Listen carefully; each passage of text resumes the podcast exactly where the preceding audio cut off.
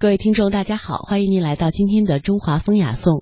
在今天的节目当中呢，我们为您邀请到的是一位八零后的年轻的水墨画家张弘扬。在今天的节目当中，他将为我们讲述他自己是如何走上绘画这条路的，同时呢，他会讲述啊他自己在求学过程当中，在绘画过程当中的一些故事。今天的节目呢，我们来听他的人生故事。呃，我们今天呢非常欢迎弘扬来到我们节目当中来做客哈。呃，我对弘扬的了解是八零后的水墨画家，此外还有一些什么样的呃头衔或者呃学生会有些什么样的称呼？你可以自己来给我们介绍一下。啊，我我本名是叫张弘扬，但是从毕了业以后啊，大家给我的称呼有好多，有小太阳，嗯，后来有小菩提，嗯，然后。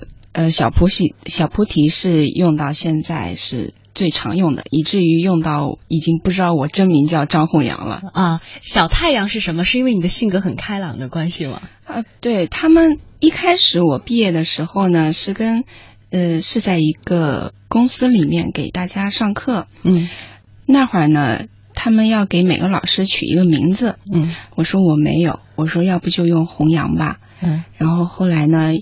在教学的过程当中，有些有些学生就说，就就会夸夸赞老师一下，就说你像太阳的光辉，呃，照耀我们。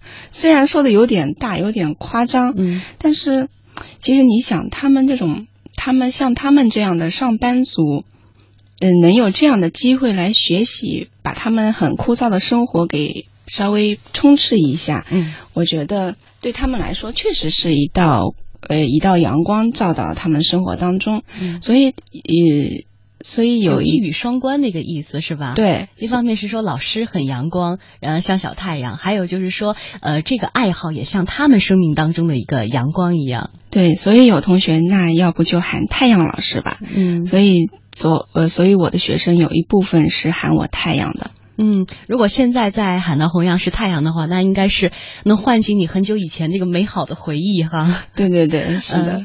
呃，我知道弘扬你是苏州人是吗？嗯，对。你是当时一个什么样的机缘巧合，或者说是你家里有人从事书画这方面的爱好或者是职业，导致了你也开始从小喜欢这个行业吗？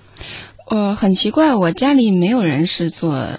画画或者艺术这方面的项目的没有人。我爸是公务员，我妈是小学老师。嗯嗯，如果非得扯一点点的话，可能是我的叔叔。嗯，他喜欢画画。嗯，但是他现在开的是一个小店。然后你想，这个跟艺术就是跟画画根本就扯不到边。嗯，所以我觉得还是有呃，虽然是有这个喜欢的因素在，但是还是后天的机缘和巧合让我。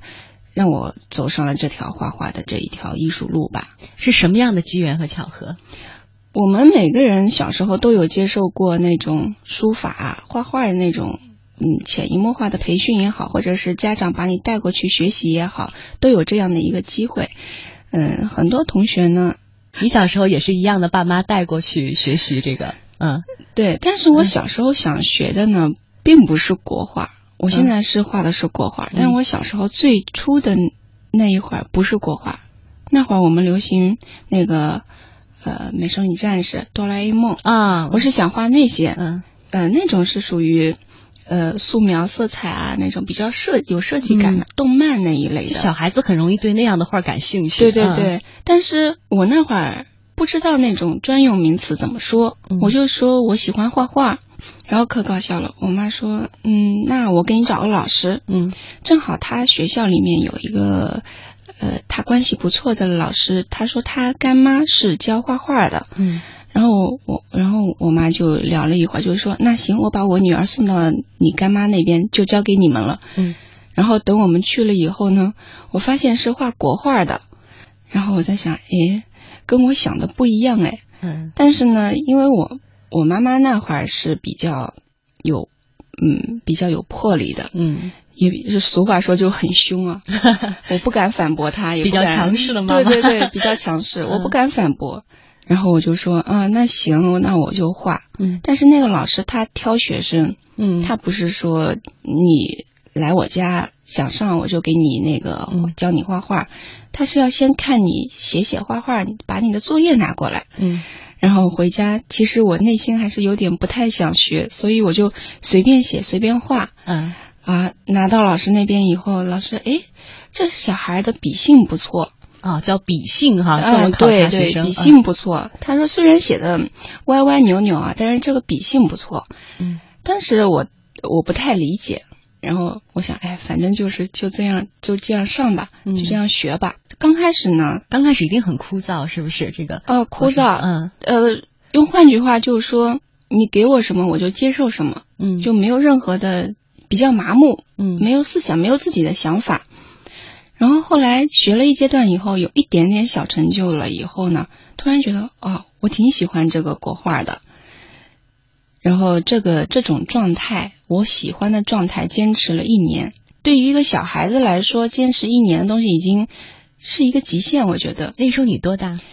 二年级的时候，啊嗯，我觉得对于小孩来说，就已经要换换另外一个兴趣了。但是我我在在我学画画之前，嗯我还学了长笛，嗯我还学了一阶段的古筝，嗯。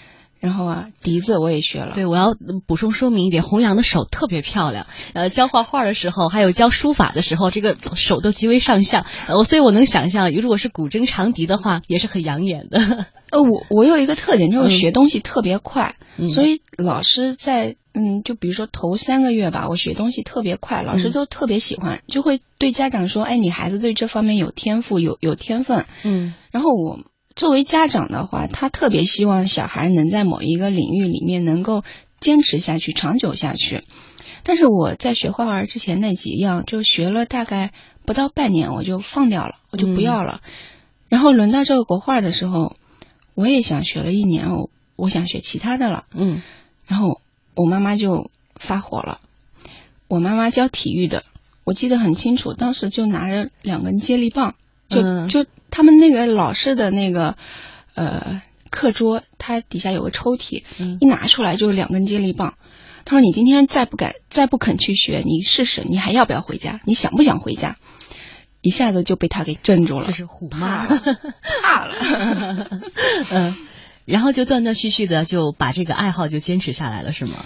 没有，后来他是、他那天我是被他揍了一顿的，嗯真的是。但是现在回过头去想的话，是特别感谢他。要是他没有他那一天的那个那一顿暴揍也好，或者是教育我也好，我觉得就没有我今天了。嗯，那呃，没有造成你的逆反心理吗？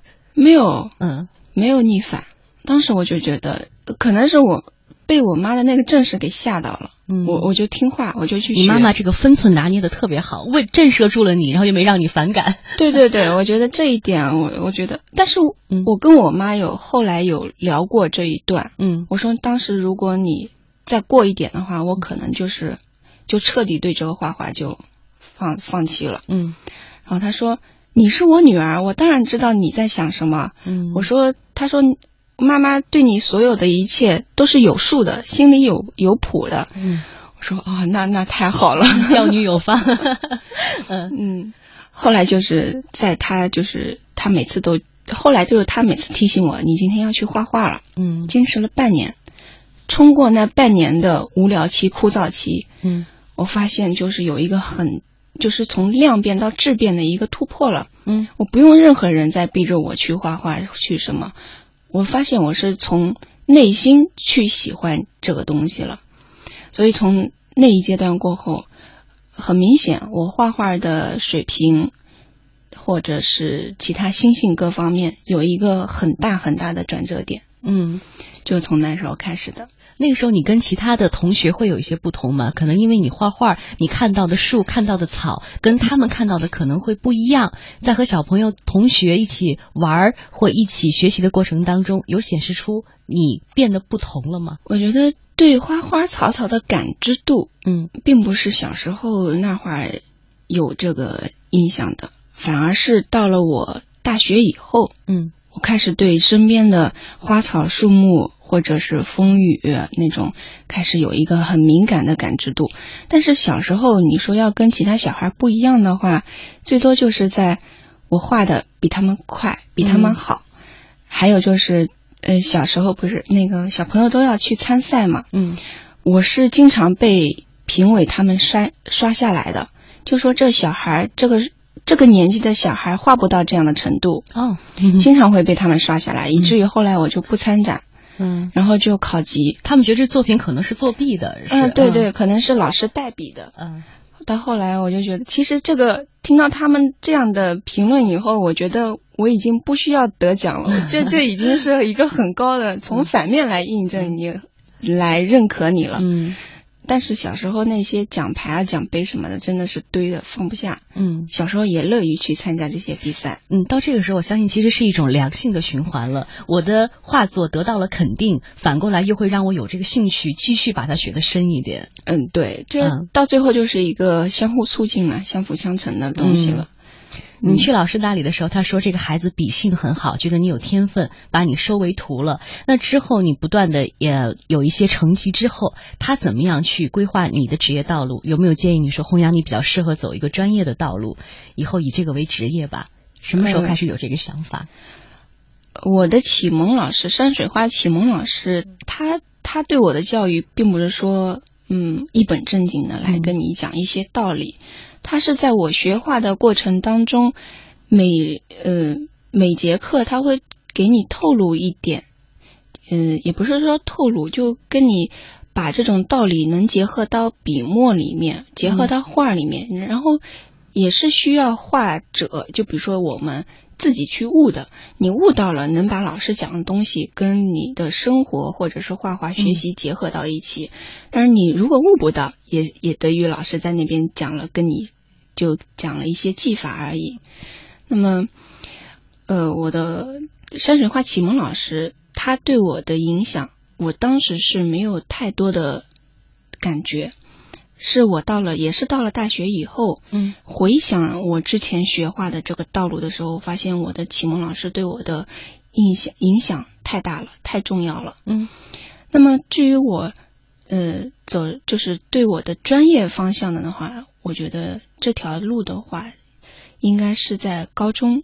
嗯，高中，呃，因为我们都要面临那个考大学嘛。嗯，我的虽然我成绩一般，但是我的心气还挺高。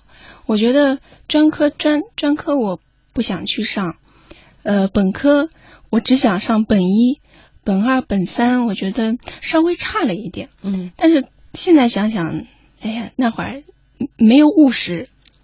因为平常就你考多少分数，你基本上划在哪一个档了嘛。嗯。但是我那会儿觉得心就是心比天高，就没有脚踏实地。嗯。然后那会儿我也有处于一种迷茫期，就不知道要考什么学校。有一个学长，嗯，他就说：“你画画画了那么多年，我画画是从初中以后就停了。嗯，因为初中以后那个呃。”课课程就是那个学业比较的重，比小学重好多。然后到了高中以后，我那个学长就说：“你完全可以考画画去读大学呀，你为什么非要在专就是文化课上那个拼呢？”嗯。然后我说：“画画还能考大学吗？”他说：“当然可以啊，中国美院、中央美院，全国那么多美院，你可以考啊。”然后我说：“哦，那我考虑一下吧。”我回家就跟我妈妈说，要不我考美院吧。嗯，我妈说行啊，你去吧。然后我就自己回过，就是去打听，怎么样去考美院。我觉得我那会儿的消息挺闭塞的。嗯，当时我只知道的美院是中国美院和中央美院，还有一个湖北美院。嗯，就这三所，其他的我都不知道。嗯，然后后来，呃，他们对我说，你还得考素描色彩。然后我就觉得哇，怎么要学那么多？我我心里又有点打退堂鼓了。嗯，嗯，然后后来也是奔波，嗯，从苏州到湖北，然后在湖北学了三个月的素描色彩。但是那时候，你想，我从来没有离开家，然后突然之间到了一个很陌生的地方，大家都自己画着自己的画，没有任何交流，就觉得特别的难受。嗯，然后有一天，而且老师他教的东西吧，他是嗯大课，一百多个人上课，他顾不到我，然后心里特别有落差，也特别难受。我觉得我画不好了，我考不上了。然后，然后有一天到一个呃，大概是过了一个星期吧，我画的没有任何进展。嗯，那天晚上我就受不了，在教室里我就泪崩了，就哭了，就觉得人生无望了。然后也就在那时候，来了一个中国美院的新媒体系的一个，后来成了我的学长的。他是，他是，他看到我一个女孩子在那个角落里哭，他就说：“哎，你怎么了？”他是作为老师在那儿吗？他是老师的朋友啊，他来看我老师，嗯然后他就到教室里来看一趟，然后他就看到我了，然后呃，我就是他问我嗯怎么回事，有什么事情，我说我不会画，他说你不会画，你可以看一些其他同学画的好的同学，他们是如何画的，你可以主动的去找老师，让老师单独的去辅导你。然后我说，啊、我要考国画，但是我必须要学素描色彩。然后他就说，你考哪个学校？我说我考国美。他说你考国美为什么要考素描色彩呢？国美的国画系是不需要考这个的，你只要考国画就可以了。当时听到这个消息，简直了天降喜讯。对 呀、就就像暴风雨过后的那个嗯天空突然晴朗起来，然后我就特别压抑不了心中的那个兴奋劲，立马打电话让家里人来接我，嗯所以我就从湖北又回到苏州，嗯，然后是之前的这个消息有误吗？只是说要考这样的美术院校就得学素描色彩，实际上国画是不需要的，自己不知道。好像那会儿就只有中国美院是不需要的，所以哦我打听下来是都需要素描色彩的。嗯我觉得很幸运的一点就是，每到一个关节点的时候，呃，都有一个人会来提醒我一下。嗯然后本来我是走着这条路的，突然出现一个人说：“哎，你应该走那个方向。嗯”然后我的大方向都变了，嗯但是每次变都是变得更正确了。嗯，这回去之后再准备考试，心里就放松很多了，是吗？嗯状态不一样了。哦，还有一个很很出乎人意料的事情，嗯呃，回去以后吧，没有直接回学校，就直接就是说，那我们去考国美，那直接就有针对性的就去国美好了。嗯就去那个呃考国美找一个当就是国美的老师学生考前辅导班，然后去了以后吧，因为对国画我信心超强，画了那么多年，嗯。而且取得了各种小有的成就，嗯。但是到了那边见到老师第一眼把我的画全部的画作打开的时候，哎，我还把我的那些奖牌嗯。都带过去了，嗯。然后考级证书，嗯。那老师拿到我的画，摊开第一眼说：“你准备明年复读吧。”哇。哇，当当时我整个人都不好了，就我我说为什么？凭什么这么说？嗯他说你的路子不对，嗯。嗯，就画儿它有分路子，嗯。然后还说你之前得到的这些奖杯，你的考级的，不管你考多少级，跟我们这些没有任何关系，它只能证明你之前的，你现在的对我来说是一个零基础，你跟其他呃白纸就是什么都没学画画的人来说，你有之前固定的审美了，而且你这个审美之前是不那么正确的，嗯那可能会拖你后腿。我我教你的时候，可能是要先给你纠正这些，嗯，那你这个过程你是要相当跨度要相当大的。那我觉得以这么短的时间，马上就要考学的时间来说，我觉得你的考考上的那个概概率太小了，嗯，你就准备明明年复读吧。他是国画的老师是吗？嗯、国画的研究生，研究生。嗯，老师嗯没时间带学生。嗯啊、当时我当时我我也挺有一种就是就是我我不相信，嗯我我就拼了，我就拼这一年。我嗯我要是考不上，我就再也不画画了。我当时就是想，我就不画画，我就去做其他事情了。但是这一年，我就拼了拼了我的命去去画这些东西。嗯我说只要你告诉我应该怎么画，呃，那老师呢就给我了一本两本书，陆岩少的刻图稿，还有陆岩少的一部作品书，还有一些古人的一些书法。他说你就练吧，然后我基本上那那时候是从早上七点练到晚上十二点，就这么天天的练。那一阶段老师带着的是，哦，老师每天就过来跟你讲。指点一下，嗯。嗯，他也呃，但是也不是每天来，是隔三差五的来，嗯，来看你这几天你做了哪些功课啊，或者是他给你，如果你又走歪了，他又给你掰回来，嗯，所以嗯，还是要靠自己练。同时呢，我有两个一起学画的学生，可搞笑了，另外一个。另外一个哥们儿是甘肃人，嗯，他也是特别淳朴，他也是每天跟我一起练，嗯，他也特别勤奋。但是另外一个呢，一另外一个学生呢，每天都打击我们，你们考不上了啊，不行了，你们这种状态不行，肯定考不上。我今年肯定能考上。我觉得这人也不是特别自信，才能说这样的话给自己打气。嗯，但是我当时听不进，听不进去任何的语言和那个。嗯，那种什么，比如说打击你也好，鼓励你也好，我听不进去。我我的目标全部在那个老师给我布置的任务，我能不能达到他的那个目标？然后，呃，很庆幸的是，我之前学的没有白学，那十几年的功夫真的不是说你无用功。嗯，他所有的东西，包括你是画画的所有的细节，他画成。可能道路不对吧，但是它化成了另外一种力量去支撑你去。比如说，别人学三个月也能考上，我学十几年的东西也能考上的话，那我的积淀、我的积累是跟他们是不一样的，厚度不一样，厚度不一样。所以我这十年到后来，呃，之前的十年的那些功夫。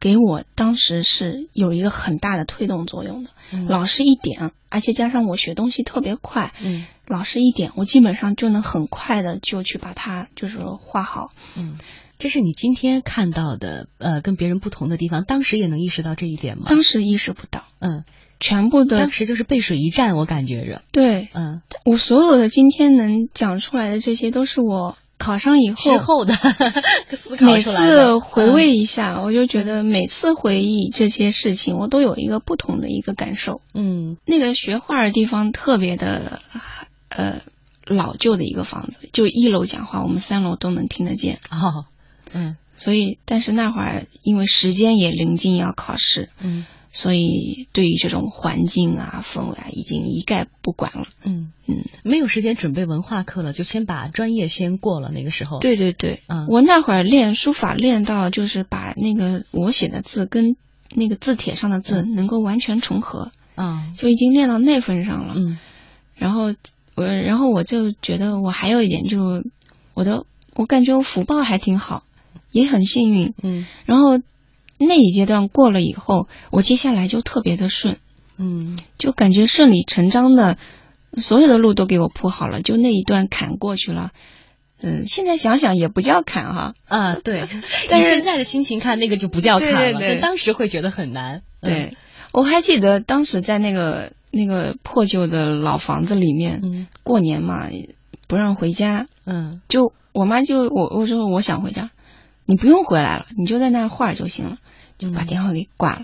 嗯，我当时过年除夕晚上啊，我早早的就那一天，大概八点钟我就睡了。嗯，睡到十二点我自自然醒了。嗯，然后就觉得心里的那种孤单和落寞一下子就就好像我好难过。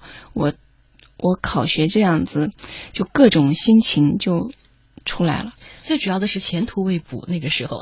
对，嗯，因为。其实我虽然有很强的冲劲，但是我确实对能不能考上没有心里没有那个底，因为很多的那种因素太多了。对。然后，但是我觉得，在我每次在我最低谷的时候，嗯，都会有一个亮点出来。嗯。就那天晚上，除夕晚上到十二点，不是自然醒了吗？我我住我面对的是杭州的中和高架。嗯。在那个高架上面，我不知道是哪个方向啊，都突然燃起了烟花。嗯，哇，整整放了半个小时，我就自己独自一个人在。他那扇老式的窗户也特别的，我现在想想那会儿特别美，有一个爬山虎的一个小藤垂在窗边缘，然后我的屋子全是黑的，只有中和高架那边是亮的，所以我感觉一个人欣赏了一场烟花盛会。这是景观房，实际上。嗯，你想那会儿，嗯。那会儿觉得挺凄凉的，但是现在想想，哇，那会儿一个人的时光其实是挺好的。嗯嗯，但是以现在成熟的眼光看，其实每一段经历都有它独特和美好的地方，值得去珍惜哈。对，那考试的过程很顺利吗？啊，考试很顺利。嗯嗯，呃，我当时记得我们那个考场，呃，挺好玩的一点就是，坐在我那一排和我旁边那一排的学生。除了第一排那一个，嗯，其他的都是我同学了。后来啊，那是很就那一个考场，我们所有的人学生就是班级里的学生都在那里了。嗯，当时他们我们一进来就哎你好面熟哈，嗯，就我们互相回忆，哦，发现我们是一个考场的，而且是坐同一排的。嗯，哎好好巧。嗯，那知道自己考上了，这个欣喜若狂，那种幸福感，我相信你今天回忆起来依然是非常浓烈。嗯，对，你没把你这个通知书给那研究生师哥看看啊？当时，哎，说到这一点啊，很，嗯，很好玩。我另外一个就是甘肃的那哥们儿，他考到了其他，就是其他学校美术学院去了。然后就是那个哥们儿，就他仍然继续在考，他还是没有考上。嗯，他是等我在，呃，毕业了，快毕业，我大四，他大一，他考进来了。就比你多考了三年，对，嗯。嗯，他们是，他们这一部分是非常的执着的，他们只认准中国美院，嗯，他们就一年考不上，我考第二年，他们就这样循环往复的考，直到考上为止。所以这么说，你的命真的运气也真的很好，背水一战，对，就直接就考上了。对，嗯，当时考上就是考上就是去报名。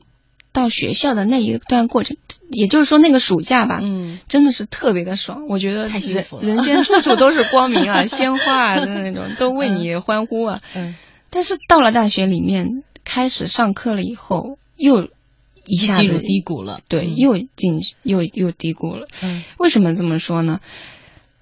开始学古人的东西，唐宋元明清，我们从。最远的地方学到最近的地方，我突然发现我又什么都不会画了，就感觉你之前是很饱满的状态，你一旦进入到这个学府当中以后，你就是个婴儿，你什么都不懂了。突然之间，你觉得之前学的好少好少，你虽然学了十几年，但是一旦到了那儿，你就觉得就基本上是个零，然后心里的这种落差就又开始有了。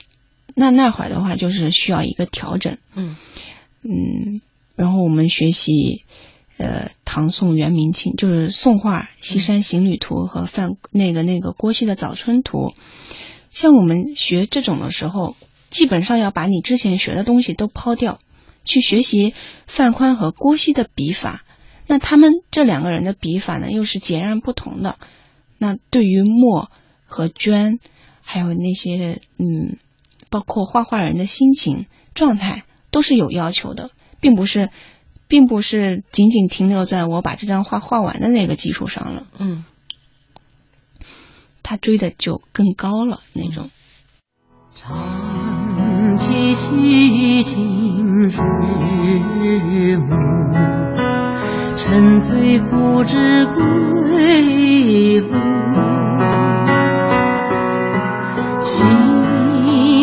君晚回舟，不如藕花深处。香港时尚潮流都会，数码广播三十二台，中央人民广播电台香港之声，Digital Audio Broadcasting Thirty Two，中华风尚，香江风韵，香港之声讲述。中国精彩，香港之声讲述中国精彩。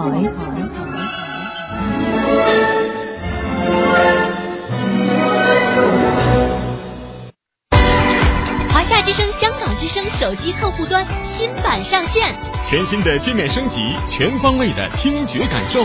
这里有最新的港澳新闻，在线点播收听，精品节目欣赏，还有主持人个性化的呈现。华夏之声、香港之声手机客户端，打造新媒体的完美体验。登录各大手机应用商店，搜索“华夏之声”或“香港之声”，就可以免费下载。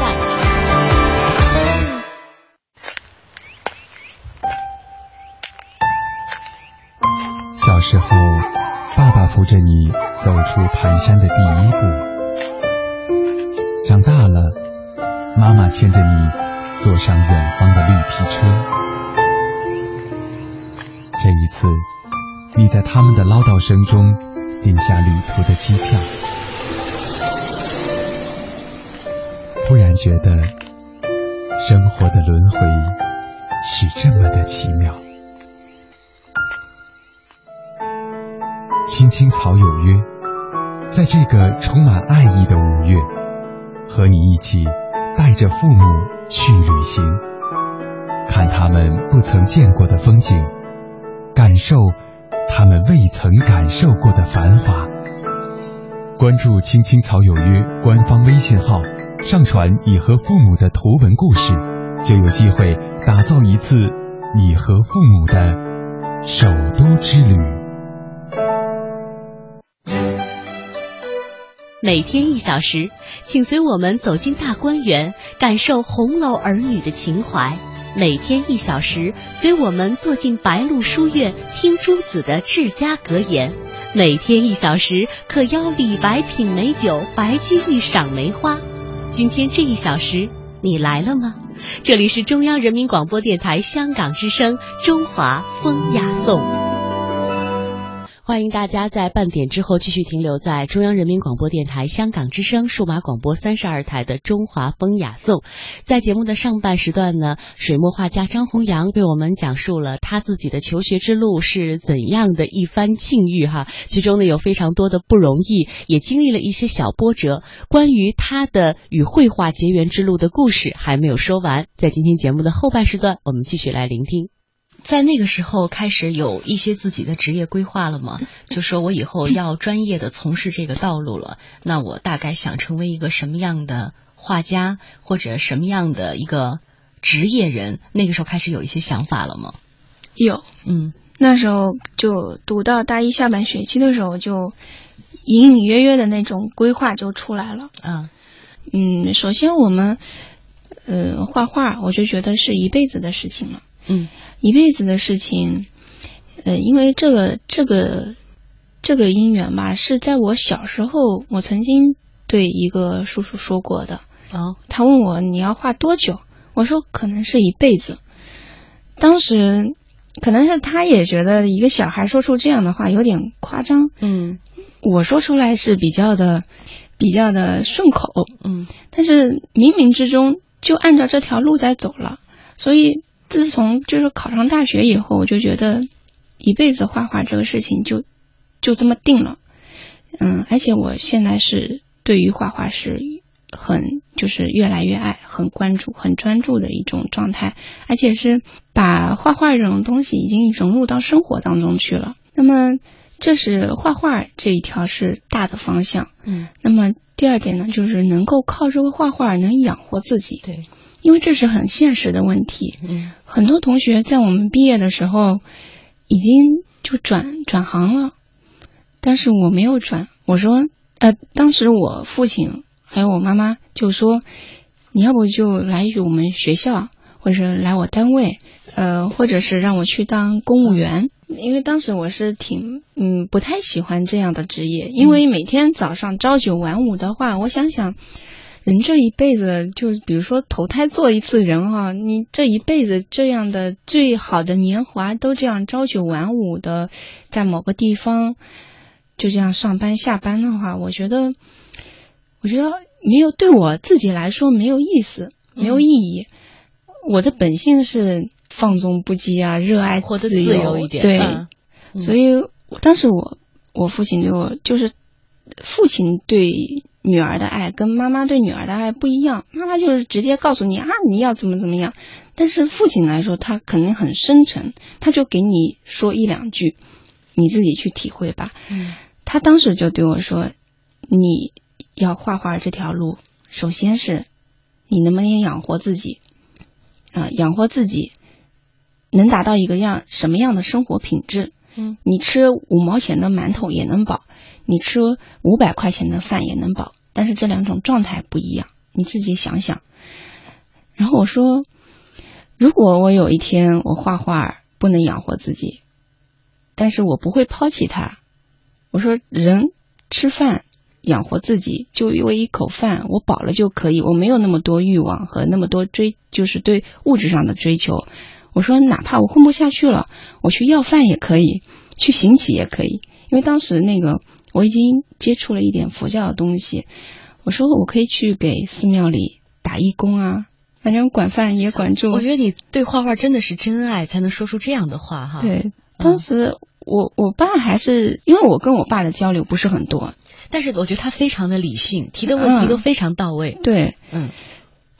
然后他说：“那你既然这样说了，那你就那你就去吧。”这这一段跟他的那个简单的交流是在我大四毕业以后，我要是留在苏州还是到北京去，嗯，这一段时间内，这两个是怎么样两个不同的职业选择嘛？在苏州是做什么？就是当老师。嗯，在北京呢，就是要自己养活自己。对，当一个自由的职业人嘛，是一个。在北京，我没有任何亲戚，也没有任何朋友同学。嗯，但是在苏州自己老家不一样啊，你从小生长的地方，嗯、你可以说你不用做什么，家长的那些呃或者亲戚的那些朋友都能帮助你去完成你的一系列的那种工作也好，比如说将来结婚生子也好，都能帮你去促成你。嗯，但是在北京，相当于一个新的环境。你什么什么什么都不熟，嗯、你就是真的从零开始，嗯，所以我觉得当时能来北京的那个勇气，也是只有在那个阶段有了。嗯，那时候来了是做什么呢？在北京啊、呃，去了一家那个教画画的机构，嗯嗯，在那儿带成人。但那个时候开始教别人画画，和自和自己想单纯的去从事艺术创作，其实还是有一定的距离的。内心当中会有一些落差吗？或者说你是一个特别活在当下的人？嗯，那会儿我觉得特别开心，特别快乐。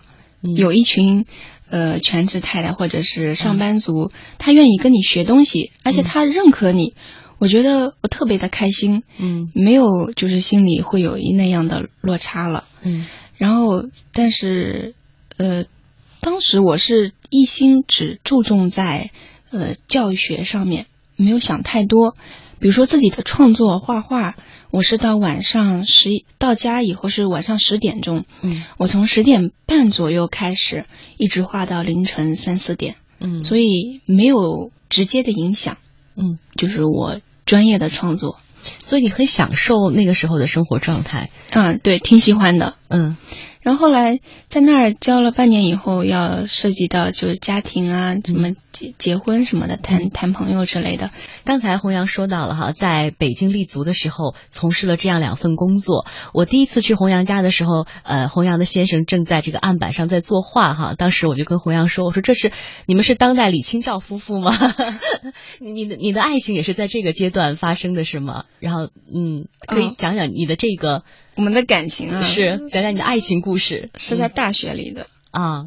我大一，他大四，是那个师哥吗？不是，不是。嗯，呃，他的学生他也带考前班，嗯，他的学生是我的同学。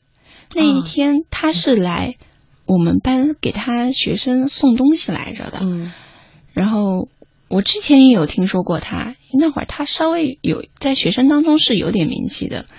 然后他来了，我看了他一眼，然后他也看了我一眼，哦，有可能就这么对上，有点一见钟情这意思，嗯，对，嗯嗯，然后他后来就呃就追追我的那个套路就是很很、嗯、很平常很简单，没有什么很夸张的或者很、嗯、很浪漫很艺术，嗯、就发发信息啊，然后一起去嗯。一起去看看电影啊，可去看看展览啊什么的。那你们的共同话题会很多哦，超级多。嗯，就关于绘画这一方面，但是我们俩之间的共同话题不会发生争吵。这个很难得。嗯，因为我、我们其他也有其他的画家朋友夫妻的，嗯他们对于一个观点说不说不通的时候，可能就会发生争执。但是我我我跟我先生不会，嗯，就呃我想办法说服他，他也想办法说服我，但是到最后就大家都哈哈一笑乐了，然后喝点茶就没事儿了。你们俩是对彼此的这个艺术创作都会有些惺惺相惜的部分是吗？嗯对我有时候会觉得他画的很好，我会去吸收他的优点。嗯他有时候觉得我的我绘画当中我的设色会比较的比较赞，他也会跟我来讨教一下这些问题。嗯，然后嗯，基本上是这样。所以当时来北京的时候也不算是孤身一人，是跟他一起。哦，我是来投奔他来着。他比你先毕业，已经在北京立足了。嗯，对，嗯嗯。所以这个选择的背后有这个爱做支撑，就变得容易很多了哈。嗯，对，我觉得他是，呃，说到他，我觉得是我当时来北京百分之八九十的一个动力和因素。嗯，否则你就会在老家。否则的话，我也可能会来北京继续考研啊。嗯，可能就是以另一种生活方式嗯来出现在北京。嗯嗯，你刚才讲到了在北京啊、做了之前的两份工作，那之后呢就开始自己带学生了，就开始职业画画了吗？啊、我是从那个学校出来，就是教了半年以后，我发现确实或多或少会影响到我本身的绘画创作，嗯因为精力不够。因为学校有很多，比如说孩子要参赛啊，孩子是他们的呃辅修课吗？是他们的对他们的啊辅修课，但是现在的艺术课对他们来说也非常的重要了，所以有很多事情已经牵扯到我的一些经历了。嗯。而我自己对画画的要求就是也也日益增长，嗯。但是我觉得那时候我的精力不呃就是支撑不了我的绘画创作的那一个阶段了，嗯。所以我就把那份工作给辞了。嗯然后就是自己回到家找了个工作室，一心扑到工作室的那个呃画画画的那上面。嗯，就是嗯。就是现在我们看到的这个状态了，是吗？就是偶尔带带学生，然后大部分的时间是用来自己创作了。对，嗯但是我每年都在调整。像我们这个年纪，像我现在快三十了吧，二十八了，嗯嗯，我们每一个行业、每一个生活阶段都会出现迷茫。嗯。所以我每年呃每次会在呃半年或者一年给自己的这几个月这一年的生活状态嗯。和创作过程会有一个回想和一个总结和归纳，嗯。觉得这是一个对自己之前哪些地方做的不够好，或者是哪些地方拖拖沓沓的，是要有一个很明确的认识。希望在下一年或者下一个阶段，一定要克服这一个自己每个人自己的一些惰性或者是本性也好，我觉得这是一个每个人要成长快慢的一个一个点吧。嗯就是要回回想或者是要更改。嗯，像我之前今年我就出去玩，嗯，去采风也好啊，或者是体验民俗也好，因为当画家真好，我们玩就是玩，你就是采风。因为我我也之前也想约着朋友一起去旅行，但是他们都是有工作的，嗯他们到了那个地方，他们就想一天之内我把所有的景点都去看一遍，嗯但是这一点跟我是有反差的。嗯我是到了那个地方，我先住两天，然后跟当地的人去聊聊天，看看他们的生活状态，然后感觉我到了那里就是融入了他们的生活。嗯嗯，所以我觉得，呃，像我学，呃，像我画画，更希望说是一个艺术家，因为艺术家的那个范围就特别的广，你可以热爱、喜欢一切很美好的东西，能体验一下那个每个民族。就是我这次去的是白族，能体验他们的那个风土人情。嗯然后，其实如果对于我像我们这种敏比较敏感的人来说，你在旅行过程当中，别人的某个对你的某个看法、观点，或者给你某个建议，包括别人，就是你看别人，比如说午后晒太阳啊，那一个场景，它会触动到你，然后你会艺术家就是去就是为什么会区别于其他人，就可能会把抓住这个点以后运用到自己的作品当中去。嗯，就比如说我之前的那个那一批牵绊的那个作品，肯定是生活当中我看到很多呃全职呃就是全职妈妈也好，自己想去想要拥有自己的生活，但是家里有孩子，如果你的生活的家庭的公公婆婆思想又不那么开明，嗯，你肯定是会被他们牵绊住的，他们会限制你去寻找你自己所热爱、所自由的东西，所以我觉得这是一种牵绊。嗯。嗯，包括嗯，还有被感情啊，就是朋友之间的亲情牵绊住的，就是因为有这一个点，我抓住了以后呢，创作了我之前的那一批作品，叫牵绊。嗯，所以我平常看似去玩，其实我内心还是在寻找、搜索他们的生活当中的一些一些因素吧，嗯来影响到我的作品。嗯，你刚才说了，在不同的年龄段，可能自己也会有不同的人生困惑哈。嗯做一个小结和一个思考是一个很好的办法。还有一些，当你遇到一些困惑的时候，你怎么样来解决这个困惑，或者说现在依然在寻找这个途径？每一个阶段都有，嗯可能看这一阶段我的状态特别好，但是到下一个状态我可能就迷茫了，就有时候会想，先首先不说我是谁，我从哪里来这种嗯比较高哲学深的问题。哲学的问题，就是说我已经，比如说我到了三十岁，我到了四十岁、五十岁，那我的同龄人他们在做什么？嗯。就比如说这次去沙溪古镇，嗯。我看到我的同龄人八零后，他们三个姑娘已经创办了自己的创呃，就是建造了自己的酒店，嗯各种就是比较有文艺范儿的，嗯。他们之前也是一种梦想，但是他们把他们的这种理想的生活状态变成了现实。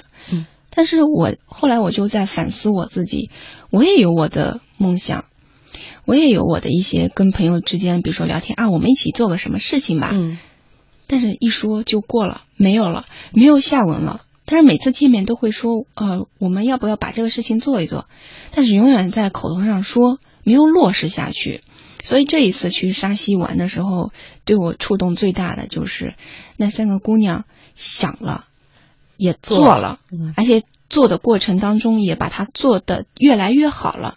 那我会反思我自己，我想了，但是我没有做，嗯所以我在今后就是我想了这个事情要做，要落实到行动上去。嗯我觉得这这这次是最大的一个点。嗯，侯阳，你是一个什么样性格的人？是一个随遇而安的，或者说对自己有明确规划的？是哪一种性格？复杂性，就都有是吗？对嗯我有时候觉得小富即安、随遇而安也好，但是嗯有觉得我不甘心，我趁我大好的年华，我要折腾一番。哪个比重占的比较多呀？啊，随机型的，嗯。没有比重特别大。我觉得我们生活状态就是一阶段以后需要一个缓呃缓冲和反复。嗯。嗯，如果你持续一个状态的话，我会觉得人会腻腻到一个状态出不来，然后你的呃你的生活状态、你的能量会越缩越小，越缩越小。嗯嗯，之前我跟朋友们说过，我好想去找一个世外桃源，然后造一所自己喜欢的那个房子设计啊，嗯嗯然后就画着自己的画。我这次游历过后，我就发现啊，我这么好的这么好的青春刚开始的年纪，嗯我先暂时把那种生活状态放一边，还是要先折腾一下。嗯，那种状态，我觉得适合在年龄大一些。呃六十岁以后，嗯。嗯，五十岁以后，六十岁以后，那差不多那个阶段，嗯。每天起来晒晒太阳，嗯。喝喝茶，然后写写字什么的，找一个就是比较偏僻的地方，那种生活就是真正的过上隐居生活了。好多画家都有这个梦想，实际上，但是我们现在是不允许的，嗯，因为你毕竟要生活，你嗯要过那种生活，我觉得首先要积累那个物质也好，或者怎么样也好，嗯嗯。但像我们现在这阶段，还是要继续在在折腾、在拼搏的。嗯，那像中国的画家当中，你自己最欣赏呃是哪一位？呃，原因是什么呢？啊，是古今的都可以，哦古今的都可以啊。嗯嗯，古呃，就说我们吴门那边的吧，嗯。苏州那边的，就是文征明、嗯。唐寅、沈周，那个都喜欢这几位。对仇英那那些人。嗯。然后，嗯，现在的话，可能就是我的老师们，嗯，就是我大学里的老师，啊。包括我现在，呃，宝旭堂的一位杨忠良先生，嗯。这这些老师对我的影响是特别重要的。嗯。从他们身上，我会学到一些很好的品质。就比如说，我在我大学的老师身上，我就学到了，不管你功成名就也好，你的画卖的很贵也好，你对画画的这一份热度永远不变。